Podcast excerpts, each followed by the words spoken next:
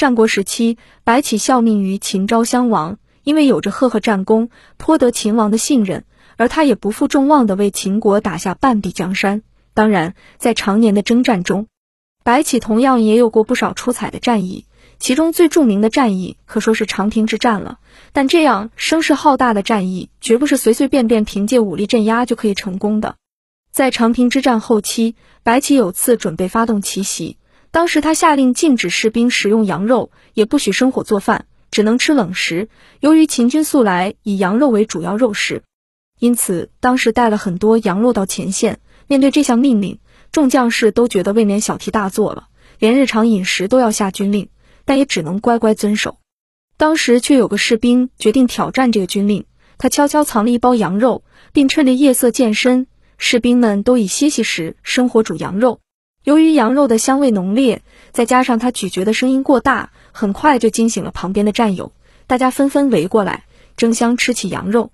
正当大家吃到兴头上时，营帐门突然被拉开了，白起将军踏步走进来，然后大声呵斥。你们好大的胆子，竟敢违反军令！全部拉出去重打三十军棍！偷吃的士兵们遭惩戒后，依旧不懂将军为何下此军令。白起便说道：“由于羊肉香气浓重，今夜无风，在五十步之外都能闻到食用羊肉的味道。若是有风，羊肉的味道还能飘得更远。如果全军都吃羊肉，等于把我们的位置告诉了敌人，这样还要如何伏击作战？”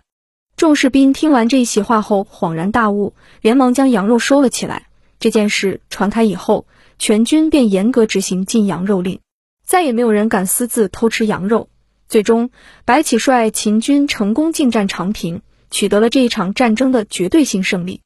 长平之战中，白起以十万重创四十万大军，从此和廉颇、李牧、王翦并称为战国四大名将，排在四人之首。白起一生未尝一败。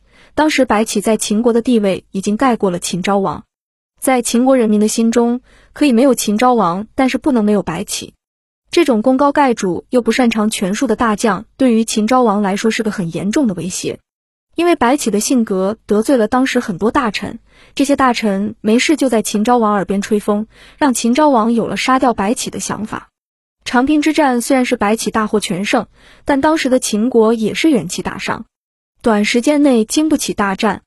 但是秦昭王却强行下令让白起出征，白起抗命不从，触犯秦法。综合这一切，白起终是被赐死。可惜这个忠心为国的一代战神，最终却也是死在了小人的嘴里。